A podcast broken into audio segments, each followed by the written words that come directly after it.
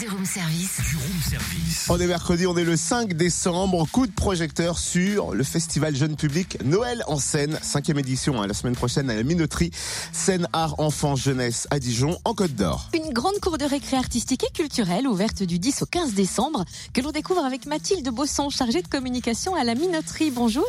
Bonjour. Comment s'articule ce festival jeune public? Alors, le festival euh, Noël en scène a lieu du lundi euh, au samedi.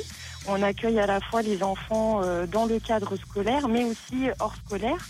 Donc, les familles peuvent venir nous voir, notamment le mercredi après-midi et le samedi 15 décembre, toute la journée.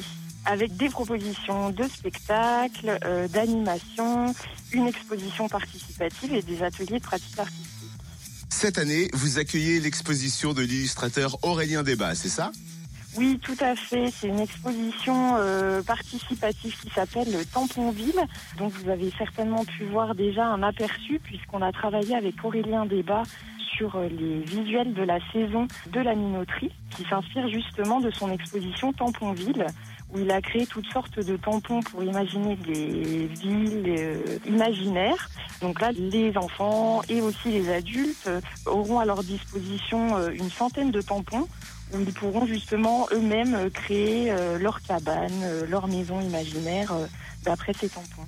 Les spectacles et ateliers sont très prisés et affichent vite complets. Alors qu'est-ce qu'on peut encore voir? Alors, euh, si vous aimez les marionnettes et le théâtre d'ombre, on a le spectacle Au bas de la compagnie euh, Main Forte, qui est programmé le samedi 15 décembre à 10h et à 16h. Et après, on a également des lectures d'albums qui seront faites par la troupe des lecteurs de la minoterie autour de jolis contes euh, divers.